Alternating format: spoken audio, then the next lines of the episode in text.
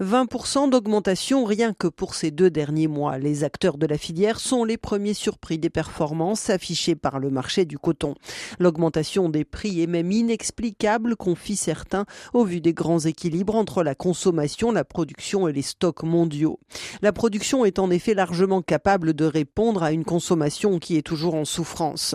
Même si les exportations du mois de janvier des usines du Bangladesh pourraient annoncer une reprise de la demande mondiale, si celle-ci est elle pourra sans problème être nourrie par la récolte indienne, mais aussi celle à venir au mois de mai en Australie et celle attendue en juillet au Brésil qui s'annonce plus que rassurante, sans oublier la production africaine qui a tout l'air de se redresser.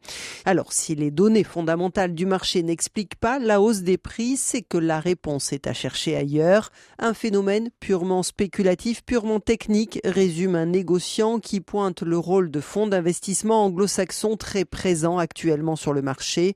La dernière récolte américaine, plus basse que la précédente, est déjà largement exportée et crée un sentiment de manque alors qu'il y a du coton ailleurs.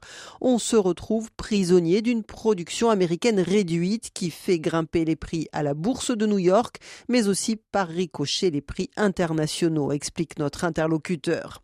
Ces cours à la hausse compliquent en effet la tâche des maisons de négoce qui doivent aujourd'hui acheter à des prix qui ne cessent de monter sans garantie de pouvoir une situation qui implique une prise de risque financier plus importante que d'ordinaire. Le contexte actuel profite en revanche aux producteurs et en particulier à ceux du continent africain.